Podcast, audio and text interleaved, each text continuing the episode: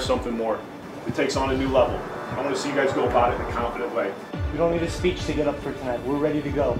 You know the expectation for tonight when we step on the field at home. Three points, that's it. For us, it's for the city, it's for the club. We leave it all on the field tonight. Stumbling to the end line, draws it back. Luciano Acosta pokes it in, and the orange and blue have struck first at home.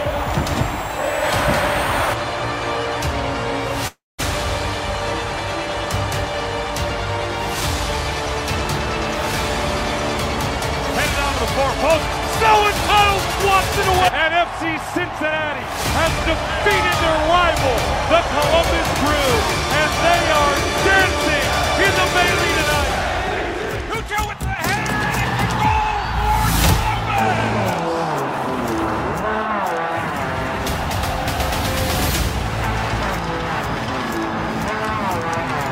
Cucho chip ball in. Head ball to goal for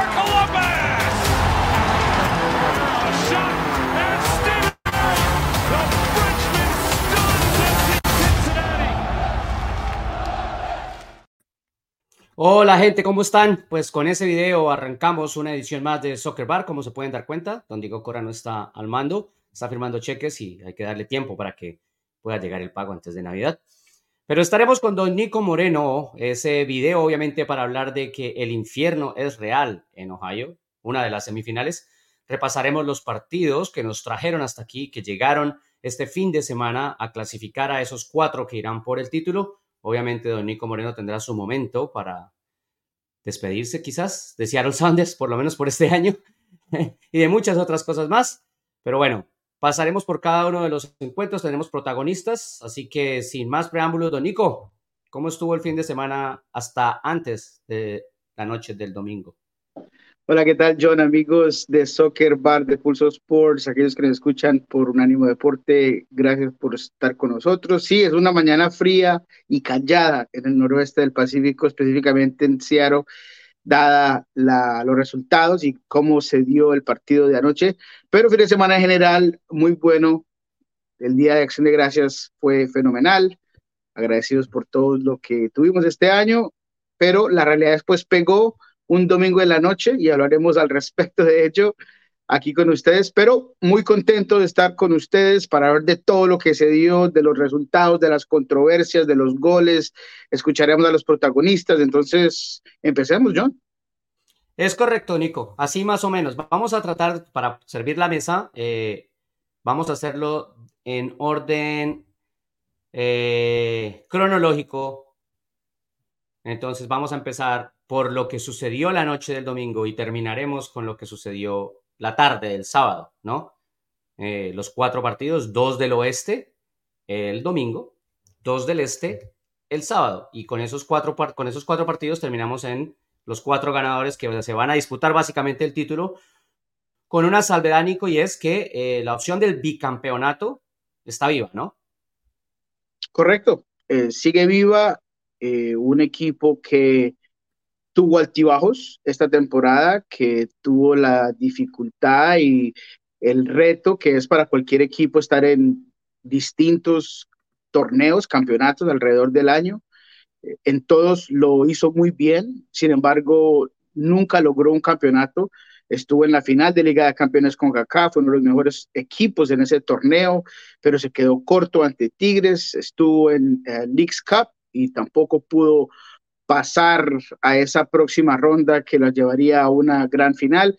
Eh, en US Open Cup igualmente se quedó corto, pero en liga, en MLS, por lo menos el objetivo del bicampeonato sigue vivo y lo hace gracias a un equipo que está bien manejado, pero más que todo por las individualidades y el talento fenomenal de muchos de sus jugadores, específicamente hablando de Denis Buanga.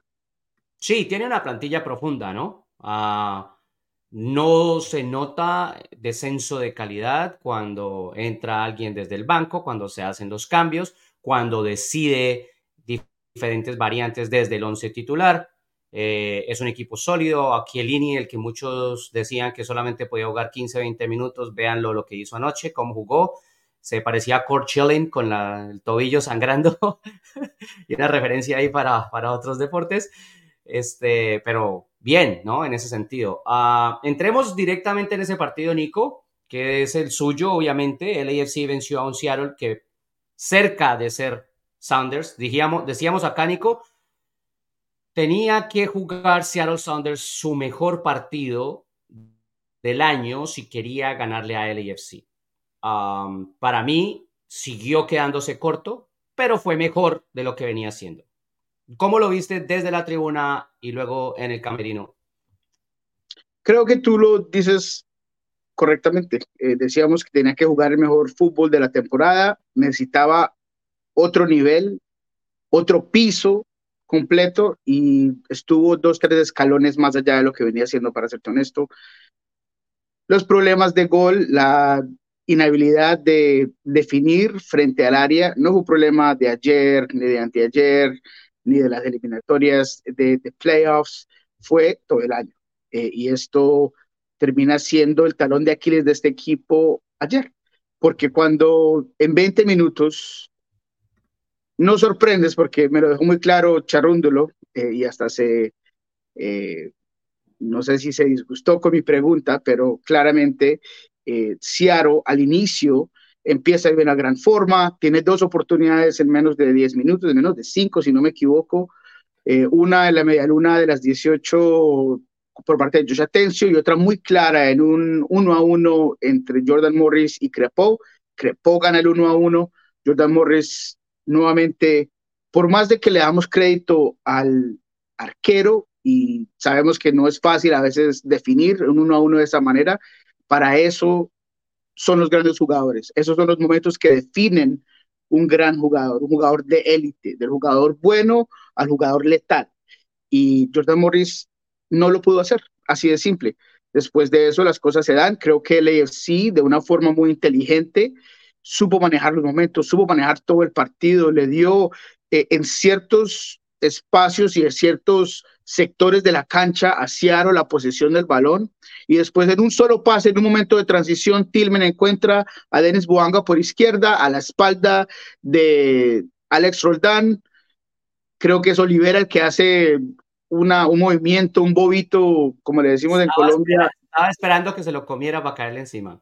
Exactamente, Jaymar se come la mague, llega Dennis Moanga atrás de los dos. Cuando un jugador del calibre, de la velocidad, de el desequilibrio de Dennis Moanga tiene el balón con tanto espacio enfrente, no hay manera de detenerlo. El jugador lo lleva a última línea y define de gran manera. Entonces, eh, creo que Seattle Saunders fue algo mejor, pero no lo suficiente para ganar un equipo como Los Ángeles FC, porque cuando tienes oportunidades de enfrente del gol y no los aprovechas cuando tienes un equipo tan fuerte, tan profundo como el AFC, no hay forma de ganar. Sí, a ver, Dico, dos cosas ahí. La primera, eh, con lo de con lo de Cherúndolo, es que yo creo que no, no es sorpresa que Seattle haga lo que hizo y que Seattle consiga esas oportunidades. O sea, que Seattle no veo, haya venido jugando a su mejor expresión no implica que no tuviera cómo hacerlo o que no tuviera ese tipo de comportamientos. Entonces no es sorpresa. Por, e, uno, por ese lado. Segundo, mm, si bien estoy de acuerdo en el tema de diferenciar el jugador de elite o el jugador fantástico con el jugador normal en los momentos claves, ¿A, quién hubieras querido en esa definición? O sea, ¿cuál es el 9 letal de Seattle Sanders? No, claro, es que ese momento no lo tiene porque yo me encantaría decirte que Raúl lo ha tenido en el mejor. Bueno, ah, ok, sí, es cierto. Raúl en el mejor momento.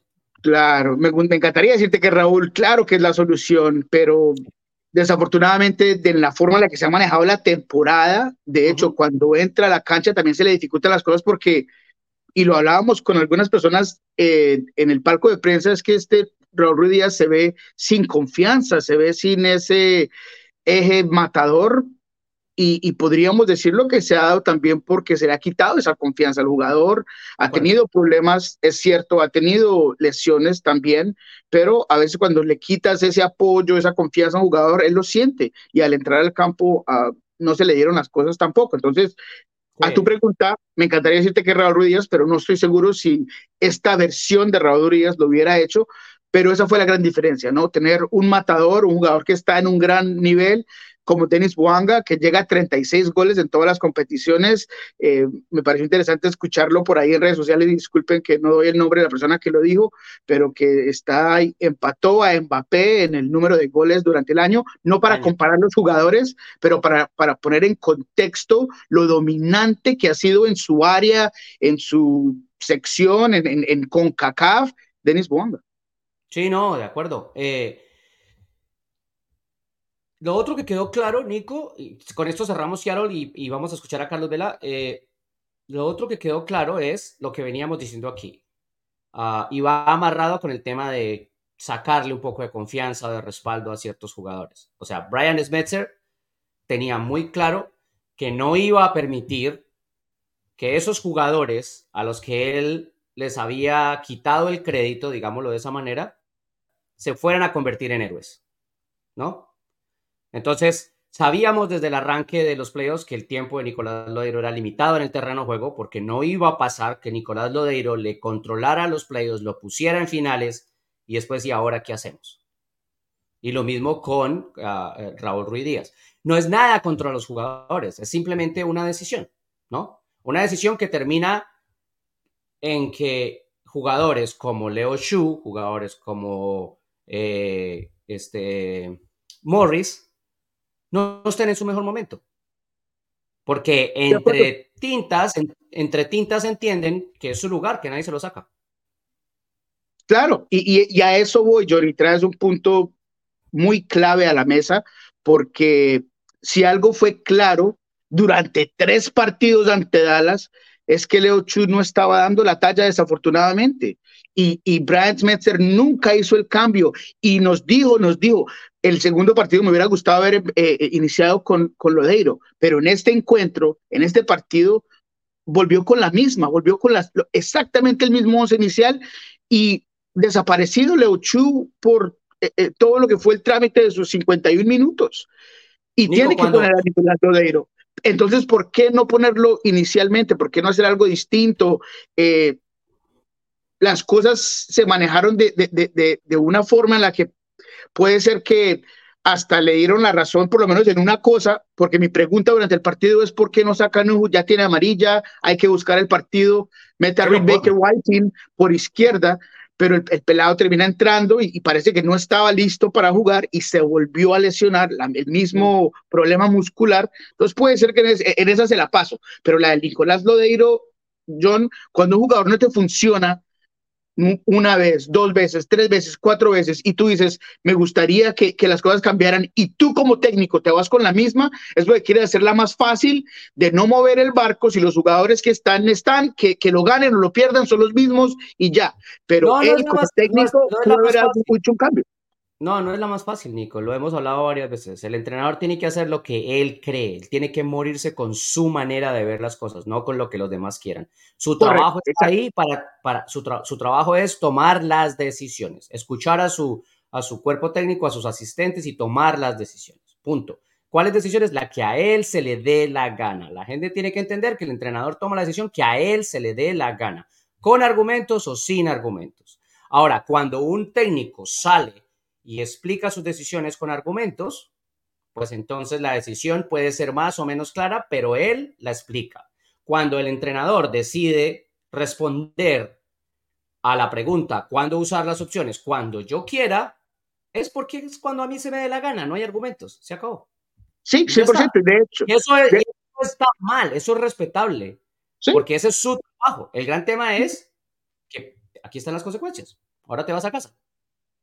Exactamente, y él es el que termina, como tú lo dices, él hace lo dice, las cosas no salen y, y ya. De, de, hecho, yo le pregunto a él en la conferencia de prensa si le hubiese gustado, si él se demoró mucho metiendo a Raúl Ruiz Díaz. Eh, y él me dice, no, yo lo puse cuando me pareció que era más conveniente, el equipo tuvo oportunidades eh, y me lo dejo muy de frente. Yo lo pude haber puesto con Nico Lazo en la parte sentimental, porque pues somos dos grandes jugadores de algún momento, pero ese no es mi trabajo, mi trabajo es ganar los partidos.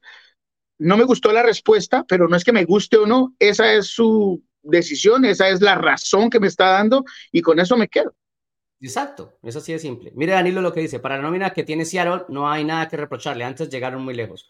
Yo creo que Seattle en nómina puede llegar más lejos. Creo que eh, tuvo demasiadas complicaciones eh, entre lesiones, inconvenientes, etcétera, ah, y también decisiones. Y bueno, de nuevo, eh, para eso está el entrenador, ese es su trabajo, ¿no?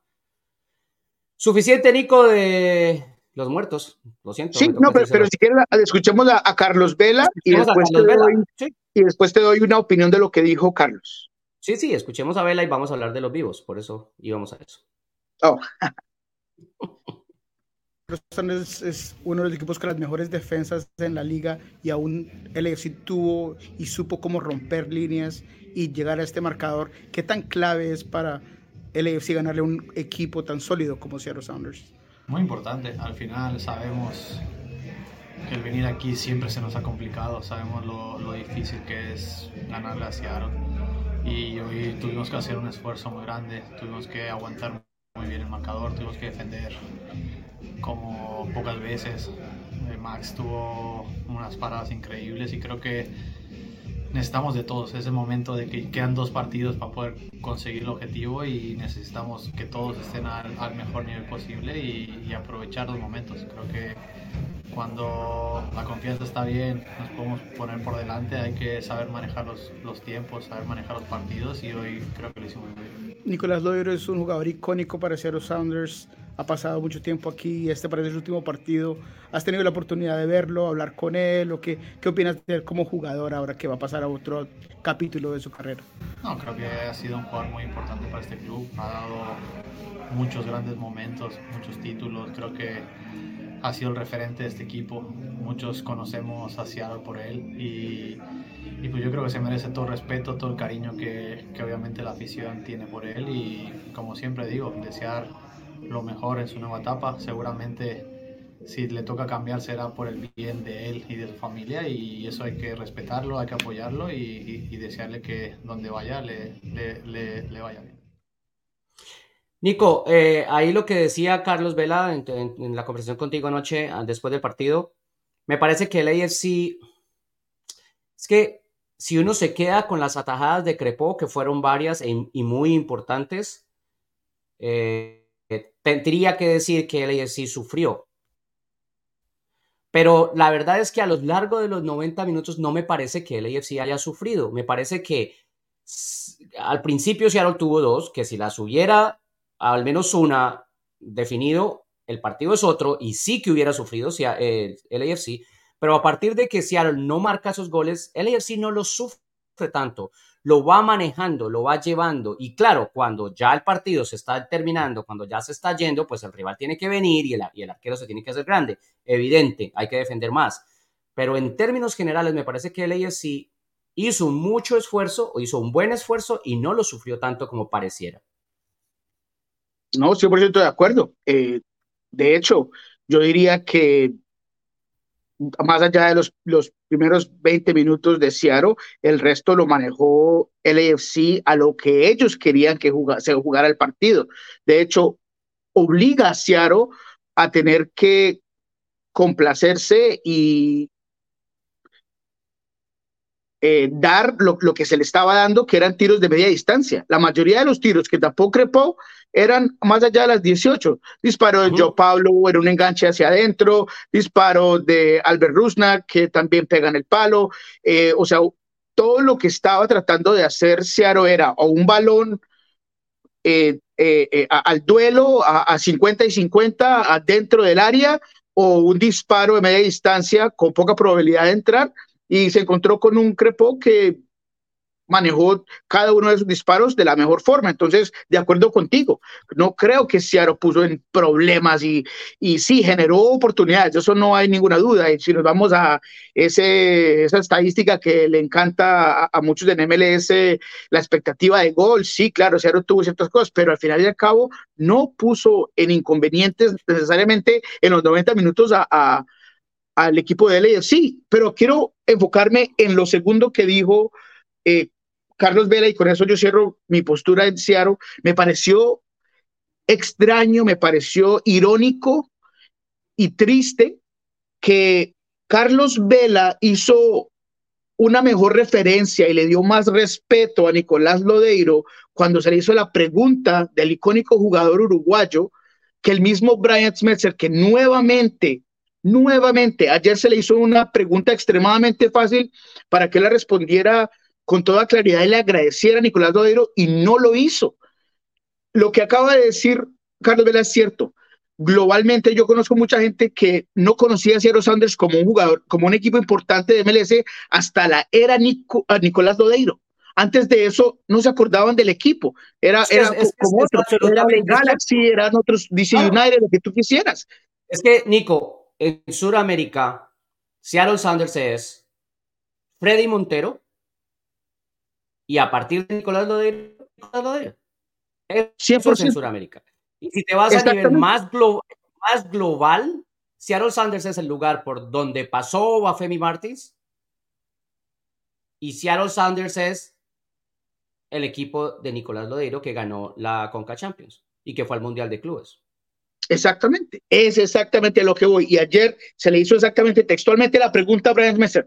Este es el fin de una era por la salida de Nicolás Lodeiro y probablemente la de Raúl Ruiz Díaz y la evadió. Oh, eh, una era, no son 10 años, no, no, no creo que, no, estoy seguro qué, significa era, pero bueno, hasta mi tiempo se va a terminar eh, eh, en este equipo. y bueno, es que hemos tenido jugadores, nuevamente vuelve a mencionar los mismos cinco que siempre menciona, jugadores que ninguno de ellos se debería mencionar con a la par con Nicolás Lodeiro y después dice, es que vamos a estar bien, este equipo va a estar bien, vamos a encontrar otros jugadores, nunca agradeciendo y diciendo, ¿sabes qué? Es posiblemente que nunca vuelva a haber otro Nicolás Lodeiro, es posiblemente que un jugador que se podría hablar como una de las mejores contrataciones de la historia de MLS no se vuelva a dar aquí en Seattle, pero prefirió minimizar la salida del jugador y hablar de otros jugadores como Zach Scott que no, se, no, no los conocen sino aquí a la vuelta de la esquina. Entonces, señor Brian Smetzer, honestamente triste la forma en la que usted decidió responder esa pregunta. Vamos a dejar de hablar de los muertos, pero el silencio es porque comparto, Nico, sobre todo, si uno se pone a pensar que Brian Smetzer era un asistente y Nicolás Lodeiro lo hizo grande.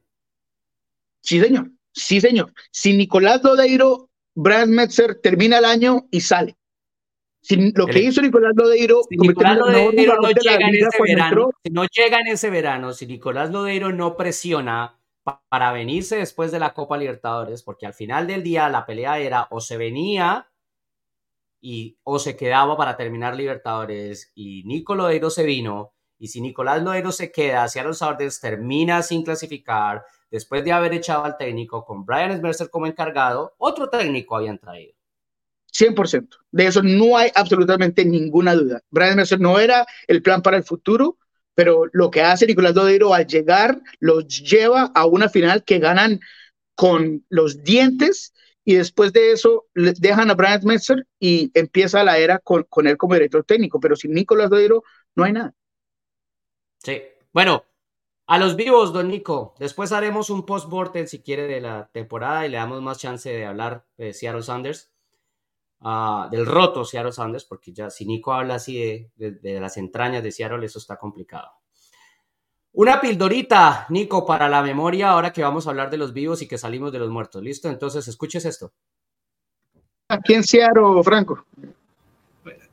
Y, uy, está difícil Seattle. No tengo buenos recuerdos allá, pero ojalá, ojalá se puedan ahí o en el eh, sería ah, también poder pasar y, tener una final con mis ex compañeros en, Los Ángeles estaría, estaría muy, muy lindo. Eh, sería difícil, pero estaría, estaría bueno ver esas caritas conocidas enfrente. Ahí está la pildorita para la memoria, nuestra charla de la semana pasada con Franco Escobar. Y se le dio, ¿no? El deseo. Eh, va a ir a LA con su Houston Dynamo. Van a jugar esa final de conferencia y básicamente es lo que él decía, ¿no? Ver esas caritas de nuevo. Y si les gana, entonces meterse en la final de en la MLS como ganador, como campeón de la conferencia. Sí, correcto. Y, no solamente eso, eh, si algo estábamos seguros es que el me va a pasar. Fuese Seattle, fuera el sí, creo que teníamos por lo menos eh, eh, esa intuición de que el mejor equipo... Espere, paréntesis, paréntesis. Yo, yo, tengo que, yo tengo que ser honesto y decir que yo le daba ciertas posibilidades a Kansas City. No, claro, y, y, lo tenía y lo mostró eh, en este partido. Pero hay que empezar una cábala, señor eh, Rojas, que usted es tanto de, de, cábalas. Tuvimos aquí a Cucho eh, y, y, tremendos goles que metió después de que estuvo aquí en Soccer Bar. Traemos a Franco Escobar y termina haciendo el gol para el equipo de Houston en un tiro de esquina puesto perfectamente, como con la mano por parte de Héctor Herrera, pero Franco, la técnica, la forma de encontrar el espacio, de cabecear para el gol de Houston, entonces vamos a empezar a acabarla. Si la final llega a ser Dynamo Columbus, se tiene que jugar en el soccer bar. Bien, bien, no, me gusta, me gusta. Pero ayer el partido, sí, eh, eh Franco fue muy bueno durante todo el partido, no solamente el gol, pero el ida de vuelta, la incorporación al ataque. Eh, Houston fue en varios momentos mejor que Sporting Kansas City, pero el gran problema que viene teniendo es no definir y no aprovechar muchas de esas oportunidades enfrente del gol. Este partido, y seguro lo vamos a hablar, John, tuvo alguna controversia que pudo haber dejado este partido empatado, eh, pero creo que la disposición, eh, los conceptos, el modelo de, juego por parte del Dynamo fue claro, le generó muchísimas oportunidades a Sporting Kansas City. Creo que la falta de Denver fue muy grande no tenía tanta amplitud, no tenía ese jugador que se incorporara al ataque por el lado de Salowi y ayudar a veces con el, el underlap, usando ese carril interior, eh, dándole un poco más de, libertad de dónde ir a, a eh, pero lo de Houston necesariamente obliga muchísimo a defender a Sporting Kansas City, pero fue parejo el partido, fue parejo, no digo que solamente fue para parte del Dynamo, no, simplemente digo que parecía que las cosas eran un poco más fáciles para Houston, por lo menos para transitar el balón de la parte de atrás hacia el ataque.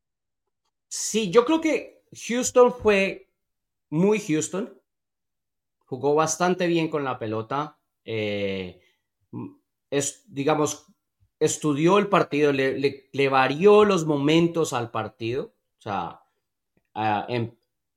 le dio por espacios o, o, le permitió a Kansas City la pelota por espacios, se la quitó por espacios, lo atacó en velocidad por espacios, le, armó el medio campo por espacios, habíamos hablado de las peleas, incluso con, con, con ah, habíamos conversado de cómo el medio campo era muy importante ganar esas batallas y Houston Dynamo estaba listo para esas batallas.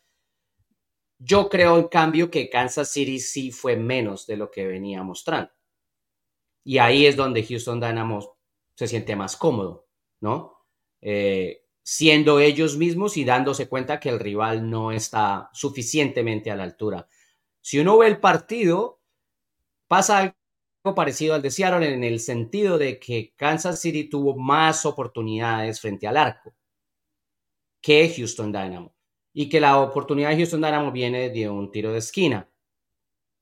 Pero me parece que Dynamo jugó más libre de lo que jugó Kansas City. Kansas City estaba más estresado, más tensionado, más lejos de ser el equipo eh, fluido que, le gusta a Peter Vermis. Y evidentemente, Nico, la polémica pues está ahí. Hay dos polémicas grandes arbitrales en, este fin de semana. La primera es esta, la que, de la que vamos a hablar, que es básicamente una mano en el área, en la línea de gol, ¿no? Es una pelota de Salowi que remata y que el, eh, el defensor, la pelota toca con la mano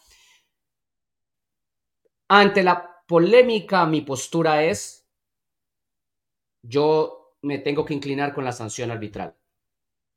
¿Por qué? Porque el árbitro no la, no la ve, no la pita. Y el trabajo del VAR es, si el error es absolutamente obvio, hay que hacerlo, que la revise para que la pueda cambiar.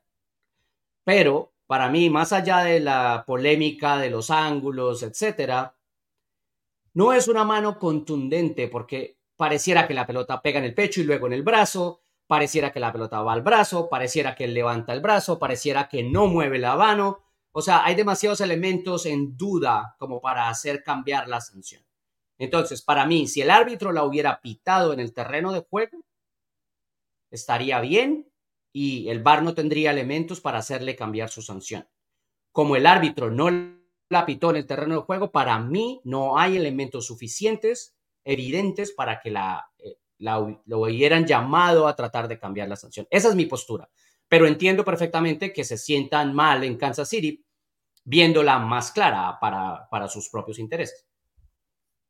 Sí, no, yo, yo ahí sí difiero. Eh, yo me voy con el hecho de que, que para mí, simplemente el punto que no fue pitada eh, me pareció extraño porque viéndolo en momento en vivo o en, figurativamente en la jugada, parecía aún más claro que había pegado en la parte baja del brazo y no, a lo mejor inicialmente yo pensé que le había pegado aquí eh, cuando empezaron a dar la repetición, pero entre más veía la repetición, se me hizo extraño que no hubiera pitado el, eh, principalmente la, la, mano, pero como tú dices, ahí empiezan a darse las cosas para avalar un poco a lo cómo se maneja necesariamente el, el video review.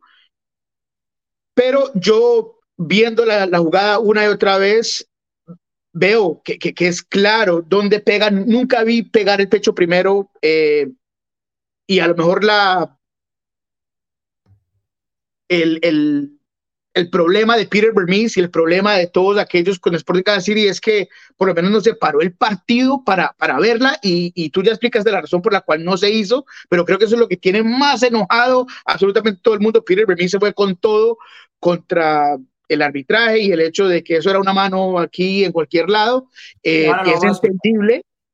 Eh, pero eh, yo sí creo que fue mano y, y, creo que por lo menos se debe haber revisado más allá de tu coherente respuesta respecto a la razón por la que no se hizo. Es que revisada está, es que no es que no se haya revisado, es que no, llamaron al árbitro, además tampoco nadie sabe si le preguntaron al árbitro, nosotros vemos esto, ¿la quieres ver? Y él haya dicho, no, yo la tengo dominada, no hay ningún problema, porque es su autoridad. El que sí está con usted, eh, don Nico Moreno, es don Diego Cora, que para un momento firmar cheques para mandar mensajes. Y dice que es mano clarísima. Y además agrega, muy mal trabajo arbitral en las dos semifinales del Este. Vamos a entrar en el otro después, eh, la otra polémica, porque es cierto que hay polémica también ahí. pero yo insisto en lo mismo. Si tú realmente, si tú generas ocasiones, si tú controlas el partido, si tú no haces los goles, si tú permites eh, el, gol en contra, no hay necesidad de estarse quejando de los árbitros. Para mí. Claro, no, 100%. No, y, y, y repito, yo eh, entiendo lo que tú dices, que hubo momentos que Sporting City se adueñó de su propia forma eh, y, y, en, transición del balón, pero le permitió a Dynamo hacer su juego. Ellos fueron los que tuvieron la, mayor posición del balón, la movían de aquí a allá, encontraron tiempo del partido, ellos eligieron los momentos de cuando subían, cuando... entonces, eh, los momentos, exactamente. Entonces creo que para mí el, el, el, Dynamo, no me gusta la palabra merecer, pero creo que hizo suficiente para ganar el partido, más allá de lo que se dio No, no, no, sí lo mereció porque el merecimiento en el fútbol se llama gol. Ahí está también. Entonces eh, hizo el gol, propuso el partido, jugó a lo que sabíamos todos que iba a jugar y saca el resultado. Eh, se puede hablar de, de, lo que fue esta controversia, sí, pero este es por City, como iniciamos eh, este análisis, fue menos de lo que venía siendo. Tuvo faltas, que repito, yo lo de Dembe me pareció muy importante toda la, la, la postemporada, desde el repechaje en adelante, no tener a, ese jugador como un lateral que apoyaba y le daba más amplitud a ese equipo Kansas City, lo limitó y se dieron las cosas de esa forma, así de simple. Y, también hay que darle crédito al medio campo, esta nota la tengo aquí, de, de Houston, uh, porque eh, Kinda es un jugador que le había dado muchísimo a eh, Sporting Kansas City conduciendo el balón, pero le hicieron un desbalance tan importante. En espacio, es difícil. Kinda es muy bueno con el espacio enfrente. Exactamente. Sin espacio. Lo dejaron absolutamente marcado. Eh, lo, lo, lo, escaloneaban. Había una referencia siempre en él. O sea, increíble, increíble el trabajo defensivo del el medio campo como el primer filtro de, esa línea de contención de, eh, de, Houston para eliminar a un jugador clave como lo había haciendo uh, Escuchemos entonces el descargo de Peter Verbies, ¿te parece? Claro. Have much. They scored on on a, on a corner. Ellos realmente no tuvieron mucho para anotar. Lo hicieron desde un tiro de esquina. Tuvimos las mejores oportunidades del partido y obviamente la sanción en la jugada de Shevchenko en el área a la pelota de Daniel es mano. No sé qué tan difícil es, pero obviamente fue mano. I don't know. I don't know what you know. I don't know how, how hard that was, but obviously it was hard. It's not a hard decision to make when you have replay. No es una sanción muy complicada cuando tienes la repetición. Cuando un jugador levanta sus hombros para hacerse más grande, no tiene que abrir los brazos hacia el costado. Él salva la ocasión de gol con la mano.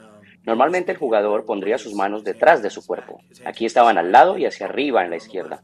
He visto la repetición y no tengo ninguna duda. Es una mano. Y debería ser mano y roja porque está deteniendo una opción clara de gol. Desafortunadamente no la sancionaron. Yo quiero destacar a nuestros chicos que lo entregaron todo durante la temporada, al final incluso más y empujamos duro. Al final del partido tuvimos algunas oportunidades, las bloquearon bien ellos y no pudimos encontrar cómo meter la pelota en la puerta.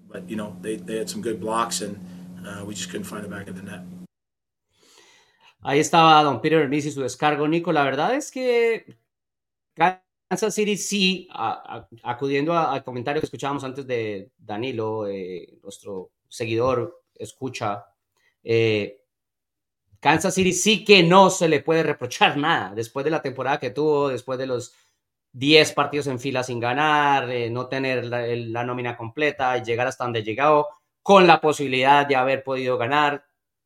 Yo, por ejemplo, esperaba más de Kansas City y que pusieran más aprietos a Houston Dynamo. Entonces, no está tan mal la situación en Kansas City, digamos. No, para nada. No, ya, ya estaban jugando con dinero ganado. O sea, el crédito estaba ahí. Dígalo en inglés, dígalo en inglés sin miedo. House money. House money, o sea, así de simple. E, e, era, es claro que el equipo, la forma en la que entró, la forma en la que rescató la, la temporada, lo que hizo Alan Pulido, le da esperanza al equipo de que por lo menos ahí está eh, el futuro.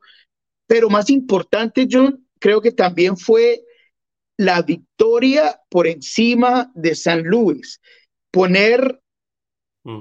Desde el momento, desde la primera temporada, claramente quién era el dueño de esa rivalidad y establecer que ellos siguen siendo eh, el, el, equipo a vencer en, esa región, me parece a mí que también le da algo, por lo menos no es un título, no es algo que uno puede catalogar como un gran éxito, pero eh, un premio moral, se podría hacer que le termina dando esa victoria por encima de San Luis. Entonces, estoy de acuerdo contigo, creo que hizo lo que tenía que hacer eh, y eso así de simple. Poner las cosas en orden, digámoslo, porque San Luis le había ganado con goleada en algún momento durante la temporada y Kansas City le puso el orden y le dijo, no, espere, eso fue un accidente, nosotros estamos aquí. bueno, para cerrar... Pero, pero sí. estoy de acuerdo con, con Peter Vermees en una cosa y no en otra. La primera, eh, si vamos a la silueta, fue lo primero que yo pensé que sí era, no era la silueta eh, en la cual todos sabemos cuál es para la mano. Entonces, eso sí fue extraño de que no, no se dio un poco más de controversia respecto de eso, pero que Houston no haya tenido oportunidades, ahí sí no estoy de acuerdo.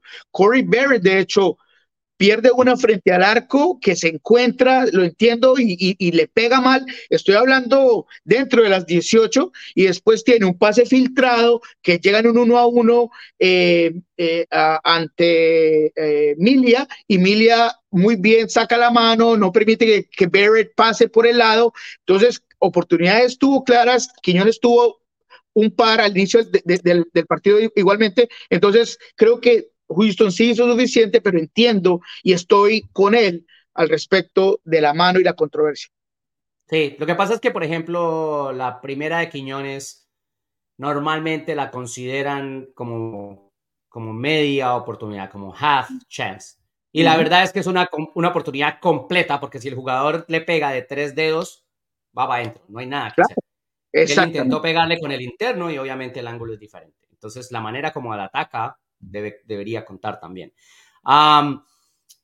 y haciendo una pequeña conexión entre los dos que se van a enfrentar, que es el AFC Dynamo, eh, ahí en esa zona de ataque, en, eso, en esas maneras de llegar, eh, se me había, se me pasó por la cabeza y no lo mencioné, cómo Olivera en esa jugada de Wanga, en el gol de Wanga, es tres cuartos de gol.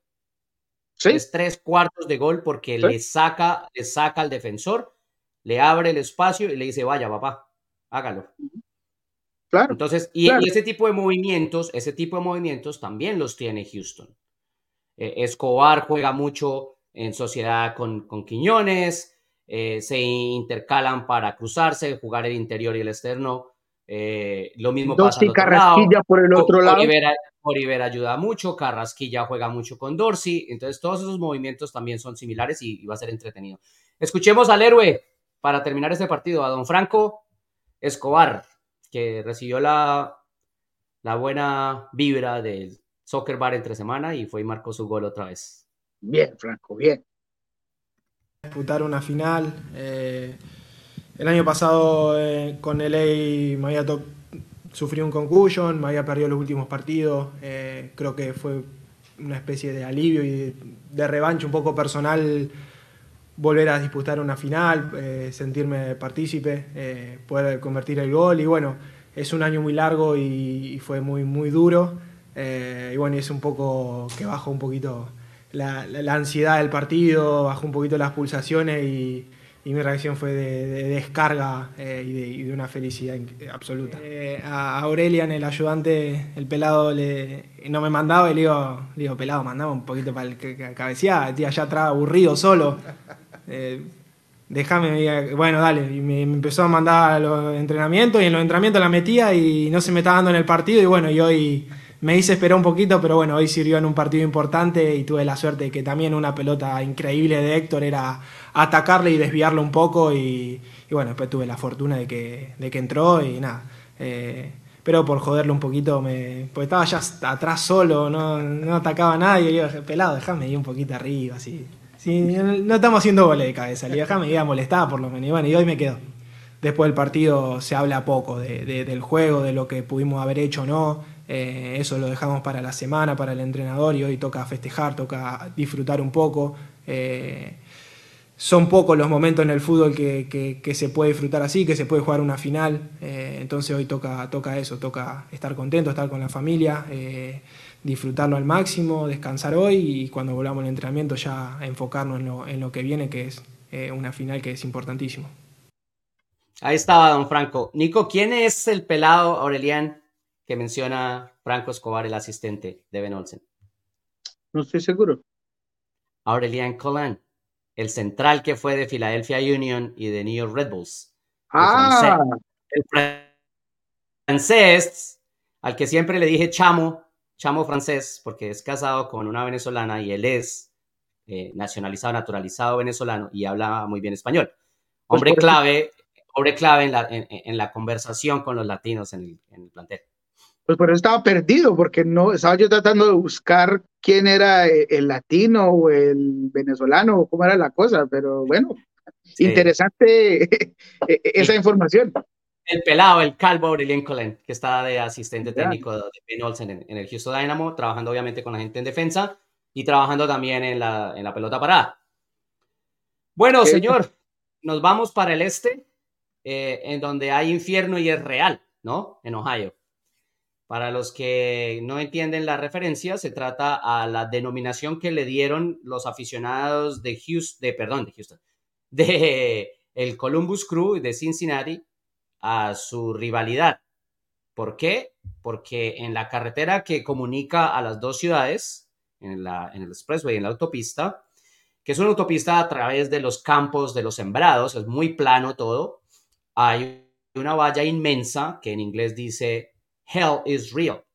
Obviamente tiene un sentido religioso, diciendo que el infierno es real, pero así se denominó la rivalidad, una rivalidad que es cada vez más importante y con la cual abrimos este show con un pequeño video, porque, porque va a ser muy interesante ese partido, desde lo futbolístico y desde obviamente la rivalidad, ¿no? Entre los dos, uh, Nico.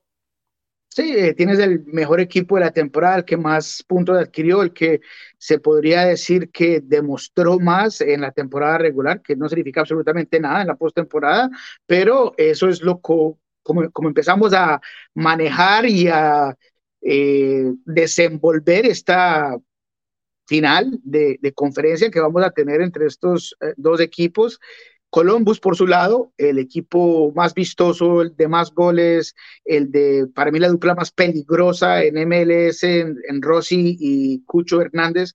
Entonces, claro, que va a dar de qué hablar. Son tres, son tres. Son tres. Sí, no, trío, pero habla de dupla, sí, trío, claro, por supuesto, no podemos olvidar de, de Cristian y, y, menos cuando tuvo la importancia que tuvo y sigue teniendo e, e, ese jugador y Matán, eh, por supuesto, adelante, que es el principal. Eso es lo más lindo de todo. Eso es lo más lindo de todo, que Cristian es la tercera rueda en un trío. o sea, él es el cuarto del trío. Pero sí, va a ser interesantísimo. Y, la sufrió Cincinnati, eh, no tuvo varios jugadores que posiblemente van a estar de regreso para el partido de Columbus, uno sin duda alguna, el otro pues veremos si están algodones o no, eh, pero de todos modos fue un buen partido por parte de, de Filadelfia también, que me sorprendió un poco, eh, de a momentos, Harrell hizo un partido, como no había tenido mucho tiempo, él era un, jugador que me había llamado la atención inicialmente, pero creo que no ha tenido la contundencia, no ha explotado a lo mejor como yo pensé, en ese tuvo un muy buen partido. Lo para, de... para, entrar, para entrar en los partidos, bajemos de, del crew, que se deshizo de un, de un Orlando Guerrero y que... Oh, bueno. Y, y, de nuevo, hablando de, del comentario de nuestro oyente y, seguidor. Orlando es otro de esos equipos a los que no hay que reprocharles absolutamente nada. pero el crew aún, aún sin sufrir demasiado, sí tuvo que aguantar porque Orlando lo llevó hasta el tiempo extra, porque Orlando eh, aguantó lo que más pudo en términos, ya lo decíamos antes, ¿no? De esos tres, de esos cuatro que son letales adelante, que juegan muy bien y Orlando tuvo sus oportunidades también. Entonces, me parece que fue un digno rival Orlando que ellos podrían haber soñado más, pero que, pues, Cruz tiene más jerarquía, tiene más nómina, tiene, y eso era, fue evidente, ¿no? Especialmente en los momentos claves. Ahora, la expulsión, la expulsión de, de Schlegel, sí. A Schlegel le fascina quedar en los libros de historia de las postemporadas, ¿no? recuerda, que, recuerda que cogió el arco en esa definición con New York City FC terminó en el arco y terminó tapando un penal. y ahora termina siendo expulsado. Y eso marca esa ocasión, 10 ante un crew es durísimo. Claro, no, y en esa ocasión fue eh, Gales el que termina siendo expulsado y en esta es él. Eh, pero sí creo que fue, no sé si como lo esperábamos, porque eh, creo que fue un poco más pragmático Oscar de lo que esperaba, pero tiene que ver mucho con lo que sí hizo Columbus para robar el balón, para moverlo de lado a lado. Eh, creo que Angulo eh, tuvo momentos, pero no fue eficaz tampoco cuando tuvo las oportunidades. Eh, se crearon varios momentos de transición para Orlando que durante la temporada, los otros partidos los había terminado y en esta no. Eh, hubo un contragolpe en el que hay una falta de comunicación entre Torres y Maguire que pudo haber creado una oportunidad buena de gol. Entonces no fue claro, no fue tan preciso para la forma en la que había planteado Oscar Pareja el encuentro. Eh, pero crédito también, por supuesto, a lo de Wilfred Nancy, que ha creado un sistema completamente distinto y casi imparable eh, en la parte de defenderlo el movimiento, los momentos que crea el equipo de Columbus eh, fueron muy buenos, pero también Oscar Pareja si algo hizo fue eliminar eh, la conexión a Cucho, eh, quitarle servicio, obligar que fueran otros jugadores que se convirtieran en protagonistas o por lo menos trataran de cambiar el encuentro. bien manejado, bien planteado, una batalla de ajedrez por gran parte del encuentro, eh, pero termina haciendo la diferencia. La suspensión de Rodrigo, que me parece infantil, eh, y la expulsión de, de, Rodrigo Schweigel, que una, una segunda amarilla infantil, y el gran talento y los momentos de un equipo que cuando encontró el espacio, encontró los momentos, la puso a guardiar. Cristian Ramírez pone el primero y después del segundo, cuando ya todo estaba echado y tocaba ir a buscar el encuentro. Galés está jugando a, a, lo René Guita a mitad de cancha, buscando hacer las cosas. y Cucho con ese instinto matador, lo ve mal parado, hay un momento de transición, saca de ladito a Galese y pone el, balón dentro de las mallas, desde mitad de cancha. Entonces, eh, los momentos y eficacia de Columbus son la gran diferencia, pero también fue el error de Rodrigo en este partido. Sí, total. Eh, es muy diferente jugar con 10 que jugar con 11 ante, un equipo tan móvil como Columbus Crew. Todos los aplausos para Cristian una vez más. Lo hemos dicho siempre desde aquí, un tipo que, está en todas, que se entrega a fondo. Escuchamos como el Cucho eh, lo, lo vanaglorió y lo, y lo enalteció cuando habló con nosotros por todo el trabajo que Cristian hace. Eh, un fin de semana clave para él, su señora en trabajo de parto, salió corriendo del estadio para poder ir a recibir a su hijo, eh, tiene una, una, hija, es su, primogénita, entonces ahora viene el compañero. para ellos es muy especial y Cru era definitivamente el favorito, ¿no? En el papel era el favorito. Esperábamos que Orlando le diera batalla, que Orlando pudiera tener oportunidades y las, y las tuvo y las habría tenido más si no se hubiera quedado con 10, ¿no? No, 100%. Y, y, y, batalló bien, aún con 10, se defendía bien, pero inteligente de Wilfred al cambiar, saca Matán, mete a, Ramírez, le pone un jugador obviamente más dentro del área a, a, de referencia a Orlando eh, y ese pase de muerte eh, en las seis, mejor dicho, tiene que tener un jugador de ese calibre y es Cristian. Y además, teniendo la, la oportunidad y la, el, el, el, privilegio de contar con alguien como Cucho, que está jugando de cierta manera y lo puedo soltar a jugar por afuera, más libre, eh, y pongo a Ramírez, entonces cambió por completo las referencias de, de Orlando y termina siendo una gran, gran diferencia en el encuentro. Hay que repetirse el gol de Columbus Crew para mostrárselo a los niños que tienen la ilusión de jugar como número 9, como un delantero centro, para que vean y noten el movimiento de Cristian Ramírez. Mm. Cuando la pelota va al costado en el área, Cristian Ramírez hace una carrera de adentro hacia afuera, o sea, de la línea de la pelota hacia el punto penalti. Se viene del arco hacia afuera, como corriendo hacia atrás para que el defensor entienda que está buscando el pase completamente diagonal hacia atrás. Y cuando el defensor arranca detrás de él, él se regresa, o sea, una carrera de sentido contrario para encontrar ese espacio donde él realmente iba a ver que es enfrente del arquero, justo casi en la raya de gol. Él saca al defensor con esa primera carrera en sentido contrario y va al espacio a recibir la pelota en el piso. Es fantástico el movimiento porque la gente se puede quedar con el, ah, la tocó y quien no la toca y la mete debajo del área. Sí, pero para llegar ahí hay que sacarse al defensor. Y así se lo sacó Cristian. Eh, Nico, escuchemos a don Oscar Pareja, que aparte se quedó ya sin contrato, ¿no? No se le vence el contrato.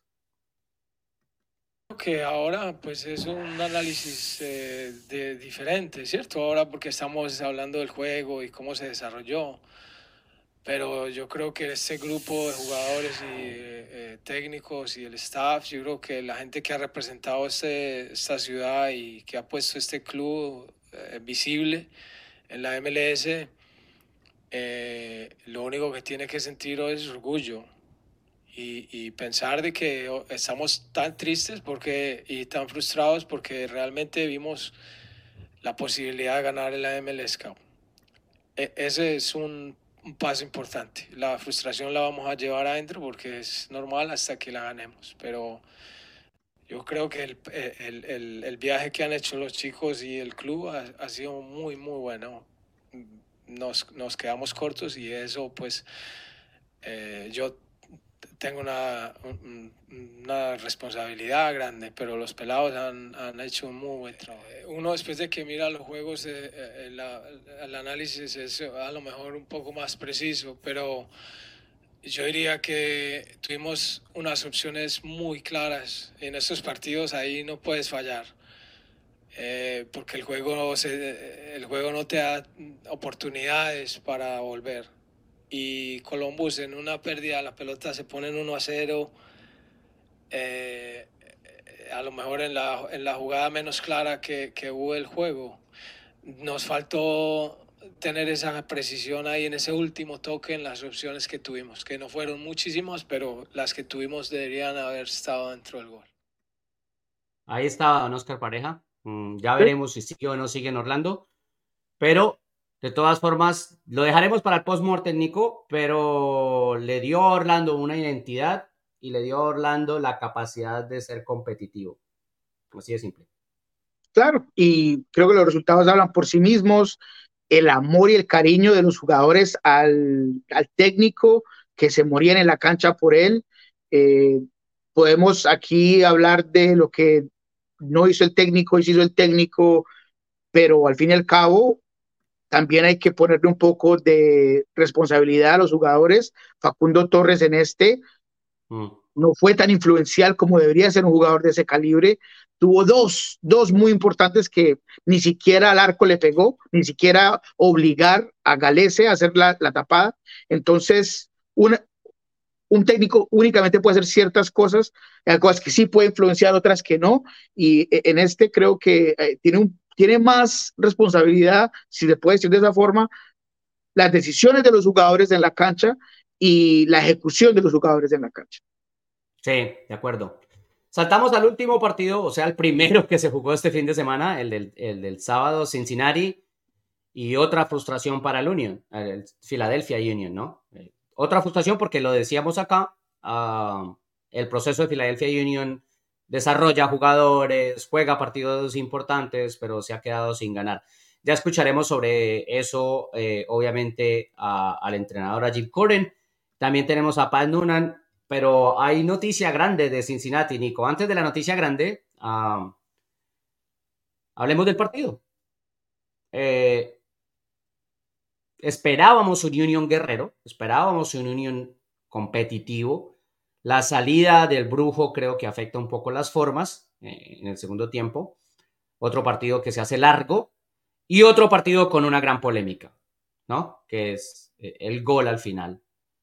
El gol del colombiano Mosquera, eh, para el que muchos la pelota viene de un fuera de lugar, ¿no? Entonces, un poquito la polémica, luego la gran noticia para Cincinnati y luego los protagonistas. Nico, ¿cómo viste la jugada? ¿Fue, no fue? Eh, creo que es menos clara que la mano eh, por, por, los ángulos y por dónde está el pie, dónde está el brazo. En realidad esa es la línea o no. Eh, es algo a veces difícil de notar cuando se manejan los ángulos de las cámaras, entonces se la paso, pero sí, Ian Murphy, hay fotos, hay videos, hay momentos en el que parece estar un pie adelantado, hay otros en el cual no, pero en este creo que más, sí hay controversia, pero es un poco más entendible la forma en la que se hace, el hecho de que cae en los últimos minutos del partido, eh, el cabezazo que eh, bien preparado, por supuesto, por parte de eh, Cincinnati. vi, yo lo vi a él fuera de lugar, pero yo no puedo estar completamente seguro si sí o si no por los ángulos del mismo. Entonces, no estoy tan en descontento y, tan alarmado con la decisión como la de Houston. Entonces, eh, te la dejo a ti, John, para que la metas. Yo, para concluir, creo que sí está un paso adelantado, pero no tengo ninguna forma de concluir si estaba donde tenía que estar o no. Si yo soy el entrenador, yo no llego a decirle a los jugadores, sí, estaban fuera de lugar, déjeme ver, muéstrame la repetición. Yo llego a decirle a los jugadores, ¿cómo es posible que ese tipo está solo en la última pelota del partido? ¿Y cómo es posible que el central en la mitad está solo para recibir en la última pelota del partido? Es nuestra, se acabó. No la comimos nosotros. 100%. Se quedaron dormidos, claro. Así, eh, así de simple. Cuando se va la polémica, ah, los ángulos no son factibles, los, los, ángulos eh, te mienten en algunas ocasiones. Pasa mucho, por ejemplo, con la pelota, si salió, si no salió, la pelota es redonda, trazan una línea recta, eso no se puede hacer, etc. Eh, la única manera real sería con unas cámaras en la posición lineal y poder trazar las líneas como se hacen, por ejemplo, en Premier League. Pero precisamente por esa razón, eh, Pro, la organización de árbitros y MLS se acordaron que en MLS no se iba a trazar líneas, porque no se puede ser consistente en la ubicación de las cámaras para generar ángulos que sean realmente confiables en todos los lugares. Entonces, si no se puede hacer igual en todos los lugares, se está dejando eh, una ventana abierta para que sucedan una cantidad de errores graves tirando líneas que no son reales. Entonces, si hay que tirar una línea para ver si la uña larga del pie gordo del que causa 37 o el que causa 40 están fuera de lugar, mejor enfoquémonos en el juego. Mejor enfoquémonos en cómo carajos están esos dos tipos solos en la última pelota del partido. Así 100%. Claro, y, eso va eh, a, algo grupal, eh, no es solamente ese momento, creo que en, términos generales, Demi lo dejó mucho que desear durante el partido, que, que no se dieron las cosas para Cincinnati, y otra cosa, eh, la, falta de Klesnes es clarísima para este equipo del Union, eh, pero también hay que darle crédito a Cincinnati de cómo manejó las cosas, porque ellos también tenían bajas. De hecho, Paul, que no es central, juega en esa línea de tres. Eh, Gares, que tiene muchos huecos en su juego, eh, juega por ese costado y, lo afrontó con todo el carácter del mundo, lo hizo bien. Eh, Cubo se convirtió en un complemento no tan clave como Coboro, pero muy bueno durante el encuentro para Moreno.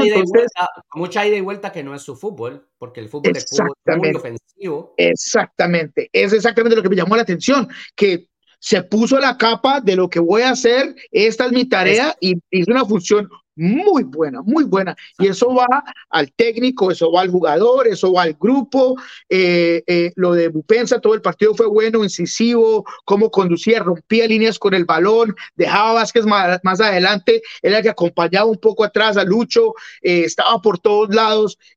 muy bueno lo de Cincinnati que peleó Filadelfia hizo cosas buenas. Yo repito, lo de Harrow fue bueno, lo de McLennan termina siendo bueno también, eh, pero al fin y al cabo fue Cincinnati el que hacía las cosas más difíciles fáciles y las cosas más fáciles simples. Entonces, eh, eh, no se pierde el partido de Filadelfia por el error arbitral o no, se pierde por los jugadores y el diseño de juego que se manejó durante todo el partido. Sí, de acuerdo.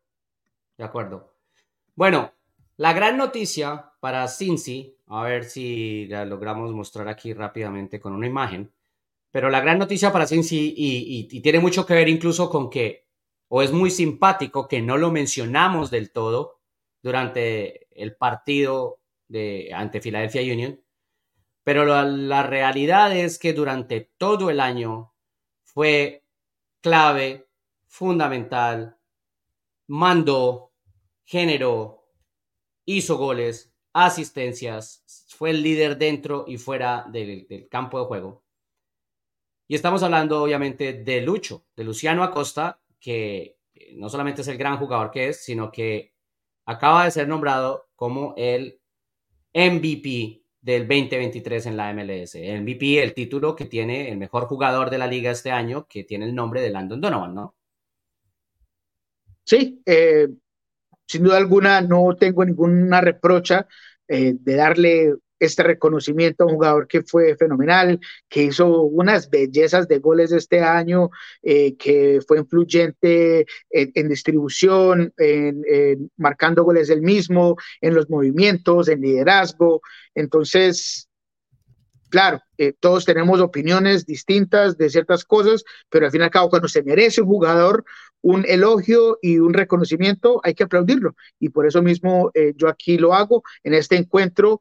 Eh, puede ser que no se dio, no se dieron los momentos para que él estuviera en el scoreboard, como dicen, pero lo que él hace en pases entre líneas, lo que él hace en ampliar la importancia de otros jugadores con su juego es, es clave, es clave para el equipo de Cincinnati y va a ser, creo que, muy interesante ver a, los dos jugadores más talentosos, en mi opinión, de lo que queda de, bueno, de tres, eh, de lo que queda de, esos playoffs entre Cucho y, Luciano Acosta, por supuesto. Ah, eh, no me voy a olvidar de Wanga, no me tiren piedras, simplemente hablo de, este partido. Esos dos jugadores han sido tan importantes, tan claves para sus equipos, que va a ser un, un excelente partido para ver. ¿Qué le parece el, el nuevo nombre de la liga? Major, Major Lucho Soccer. Ah, mira. le va a pegar el señor Corapilas. Pilas, que, le quite usted el Messi a, Major League Soccer, le cuento que se, le va a hacer la cabeza así, ¡pum! Sí, bueno, ya para, para casi terminar, escuchemos a dos protagonistas. Escuchemos a Pat Noonan primero. ¿O quiere el descargo de, de Cording? ¿Cuál quiere primero? Eh, el de Cording y terminemos con los vivos, sí. Ya está aprendiendo Nico Moreno. Primero los muertos para salir con los vivos. Muy bien. Jim Cordy, entonces. Um, you know, the, there's a what's I've been told is offsides. I've seen it Al final del partido sucedió lo que muchos me han dicho fue fuera de lugar. Lo he visto varias veces y parece fuera de lugar. Duele, pero al mismo tiempo quiero reconocer que el grupo luchó duro. Pero en esta parte de la temporada es mucho más difícil cuando decisiones como estas afectan el resultado del trabajo. De nuevo, no puedo decir definitivamente si fue o no fuera de lugar, pero lo que he visto y escuchado de otra gente parece que estuvo cerca de serlo. Duele, pero hay que avanzar e infortunadamente ahora la temporada termina para nosotros. It hurts a lot. Um, you know, we move on now, and, and unfortunately, uh, our season finishes up. After most games, I don't Después de la mayoría de partidos, yo no hablo con los chicos porque creo que las emociones están muy altas, ya sea positivas o negativas. Así que les damos tiempo. Obviamente los felicité por la temporada. Duele perder un partido como estos así. Perdimos marcas de todas formas en la última pelota parada. Sea o no fuera de lugar, siempre hay cosas para mejorar. Pero viéndolo todo, más de 50 partidos esa temporada y ganamos alrededor de 26 que dejaron cosas positivas